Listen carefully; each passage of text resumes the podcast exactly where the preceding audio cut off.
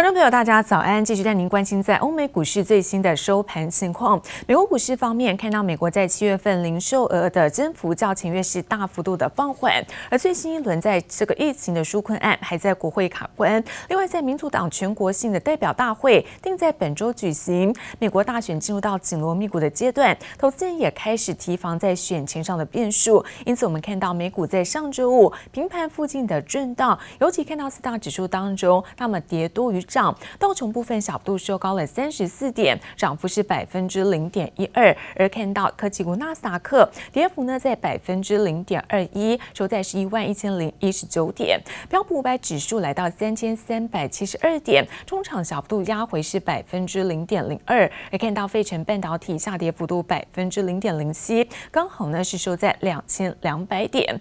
好，再来看到在欧洲的相关消息，法国在七月份消费者物价指数中值年。升是百分之零点九，符合预期。不过欧元区在第二季 GDP 季减呢是百分之十二，年减百分之十五，这个跌幅是创纪录的新高位置。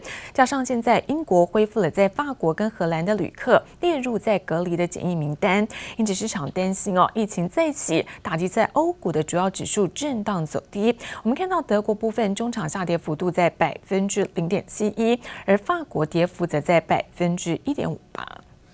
The first of U.S. backed vaccines from Moderna began phase three trials last month. Others from Oxford, AstraZeneca, Johnson & Johnson, and Novavax are lined up in the chute.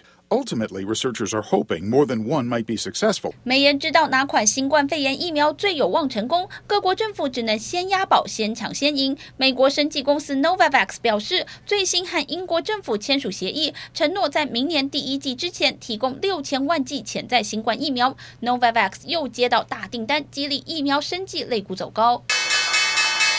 只不过，美国七月零售销售只上升百分之一点二，不如预期，又让市场对美国经济复苏力道有疑虑。Some people might say, look, a rise of 1.2 percent in retail sales during a historic pandemic is actually pretty good. What was your take? I think it's just reflective of the fact that there is still just tremendous uncertainty out there. Consumers are indeed spending, but they're certainly not splurging. S&P 500 hovers just below a record high. S&P 五百指数连续三天挑战历史新高，都只差一小步。投资银行高盛对美股前景仍相对乐观。据美国财经媒体彭博引述，高盛分析师看好美国经济展望以及疫苗研发进展，认为美股还有上涨空间。S&P 五百指数有望冲上三千六百点。今年一月份。中美签署第一阶段经贸协议以来，中方认真落实协议。新冠肺炎疫情和美国加强对华出口管制等限制措施，对一些商品和服务的进口产生了一定的影响。美中两国代表周六要召开视讯会议，检视美中第一阶段贸易协议生效半年以来协议落实情况。新冠肺炎疫情爆发导致美中关系恶化，两国的贸易协议后续发展引发各界高度关注。记者王新文、黄一豪综合报道。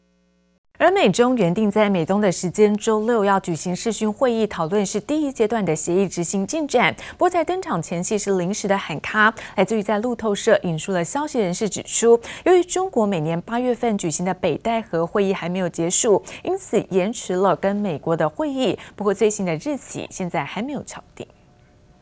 Chinese Vice Premier Liu He and U.S. Trade Representative Robert Lighthizer will review the six-month-old Phase One trade deal in a video conference on Saturday. 美中关系紧张之际，第一阶段协议检视会议更受关注。中国官媒央视的国际台更制作专题报道，探讨两国贸易关系。但这场原定在美东时间八月十五号举行的视讯会议，却在登场前惊传喊卡。路透社独家报道，检视会议临时延后，而且新的会议日期还没有敲定。原因是中方代表还在参加年度北戴河会议。另一方面，也传出美方愿意延后会议，是要让中国增加采购美国产品，要求中国兑现协议中的承诺。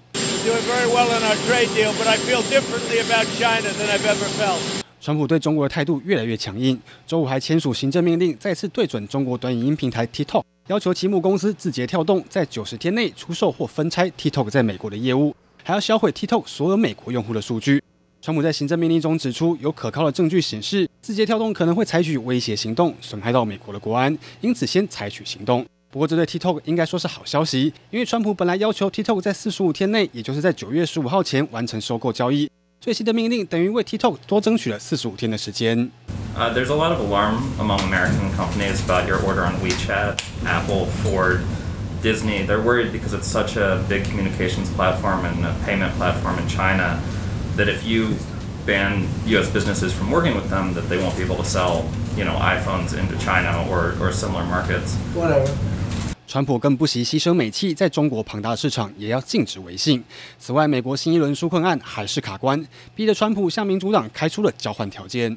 If the Democrats were to give you some of what you want, which you articulated in a series of tweets in the last hour, would you be willing to accept the $25 billion for the Postal Service, including the $3.5 billion to sure, they give us what we want. 由于川普担心邮寄投票有舞弊之嫌，不利自己的选举，因此不同意提拨救助金给邮政总署，其中包括民主党支持的邮寄投票服务。不过，川普态度似乎改变，希望能让纾困方案尽速过关。进一步，杨启华综合报道。 中美科技战现在持续的升温，但是在美国总统川普签署了微信的行政命令之后，有专家预估苹果 iPhone 全年的出货量恐怕因此骤降百分之三十。而其他像是在迪士尼、包括福特汽车跟高盛等有十多家美国的知名跨国企业，现在也对于在微信的禁令可能引发的冲击表示担忧。不过总统川普他却已在无所谓来做回应。Whether or not they would continue to use an iPhone in the absence of WeChat being available for it. 95% said they'd be done with Apple if they couldn't use WeChat on an iPhone. Mm. That's a tremendous consensus. Yeah. It's huge. 美国总统川普签署对中国大陆微信的行政命令后，社群平台微博为此进行调查。如果无法在 iPhone 上使用微信，受访的一百二十万用户中有百分之九十五用户将放弃 iPhone，选择微信。显见禁令一旦生效，可能促使苹果用户转向其他手机品牌。由于中国市场约占 iPhone 全球销量的百分之二十，包括分析师郭明奇等专家预料，苹果 iPhone 销量将大受影响。恐怕导致全年出货量骤降多达百分之二十五至百分之三十，其他包括 AirPods、iPad 和 Mac 电脑在内的产品也可能下降百分之十五至百分之二十五。不过，面对这层顾虑，川普却以无所谓来回应。I'm guessing they're very concerned when they saw that executive order go through. Apple does a lot of production in China. That even came up in that hearing that um, Cecilia mentioned, the big tech antitrust hearing.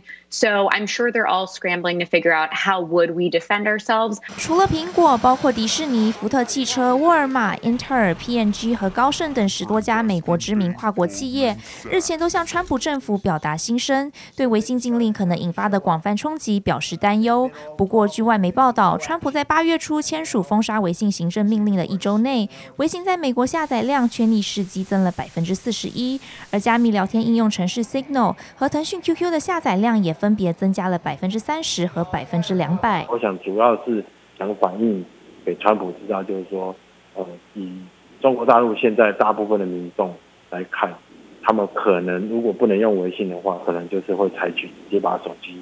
换掉的动作。虽然美国总统川普一再强调要维护美国安全，但若禁令一旦生效，势必会迫使中国大量苹果用户转向其他品牌。除了冲击相关供应链，也将造成自伤的反效果。记者曹在林、王维煌台北采访报道。而近期看到国际金价的波动相当剧烈，而向来不热衷于在黄金投资的股神巴菲特，却在今年的第二季首次的增持了金矿个股。What I'm seeing is a new position in Barrick Gold Corporation, the gold explorer and mining company. It looks like Buffett snapped up about 20 million or so shares, so that's a new position. 美国证管会大型基金持股状况报告显示，尽管疫情冲击全球经济，知名基金管理机构第二季仍然大举增持科技股及黄金 ETF 部位。就连向来不热衷于黄金投资的股神巴菲特，也新增了金矿商巴里克公司持股近两千一百万股，市值约五点六四亿美元，几乎可视为是规避风险，要来度过可能的艰难时期。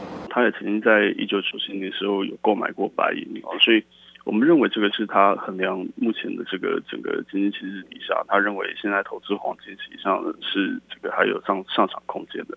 近期黄金经过连续九周的疯狂涨势后，在市场对疫苗的希望以及美国公债殖利率转强下，国际金价再度回跌。十四日周五，黄金期货价格下跌二十点六美元，收在每盎司一千九百四十九点八美元。本周累计下跌近百分之三点九，也创十周以来首次单周收低，也引发市场恐慌，担心金价再次泡沫化。不过，考量到美中紧张局势、美国刺激措施僵局以及美元失重等因素，市场看好黄金仍具有吸引力。往长期看的话，我们认为以现在这个货币利率还是偏向这个宽松的情况底下，那长期来讲，呃，实际利率跟这个美元指数还有在往下走的可能，那都会在促使黄金的价格在往上攀升。所以长期来看的话，我们还是看好黄金的走势。近期国际金价波动得相当剧烈，不过瑞银分析，尽管黄金涨多拉回，是投资者这波获利了结造成的短暂压力，可视为黄金涨多后的技术调整。金价后来也迅速反弹，因此对今年再次挑战两千美元的看法保持不变。不过分析师也提醒投资人，除了关注贵金属走势外，也要多元商品布局，分批买卖来降低风险。记者曹德林、王维煌台北采访报道。而今年的九月份是相当的特别，苹果自曝新一代 iPhone 将会迟到十几个礼拜，也让往年这个非苹阵营大多避开的九月份将会出现了市场新机的供货缺口。这一次，包括像三星、华为、小米这些非苹阵营呢，积极的发表新机，预估相关供应链像是在大立光、像是经济、臻鼎等等，可以维持旺季水平。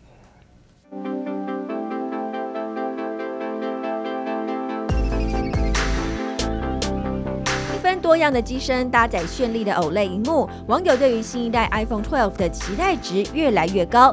不过，苹果证实今年的 iPhone 将会迟到数个礼拜。达人进一步爆料，今年的发表会恐怕将在十月才登场。The iPhone, well, it looks like September is going to be a breeze off, so absolutely nothing. 外传今年苹果发表会将在十月十二号登场，当天就能预购，十月十九号出货。这意味往年非屏阵营大多避开的九月份将会出现市场新机供货缺口。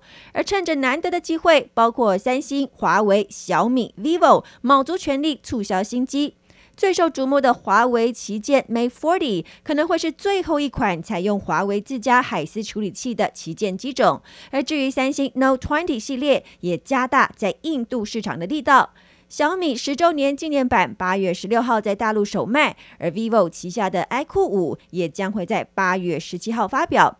预料手机供应链包括大立光、经济、臻鼎仍可维持旺季水平。到了第三季，呃，在厂商的策略的影响之下，生产面会增加。但是整体而言，我们看到前三季的生产制造会多于市场需求，所以在第四季相关的厂商对于相关的这个库存的部分，可能要稍微小心。不止手机族群，第三季渴望看俏。回答 NVIDIA 下世代的显卡即将登场，将会在九月二号举行 GeForce 特别活动。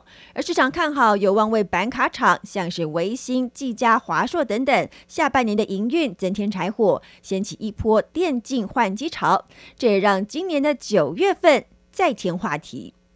记者杨志杰、苏伟明台北采访报道。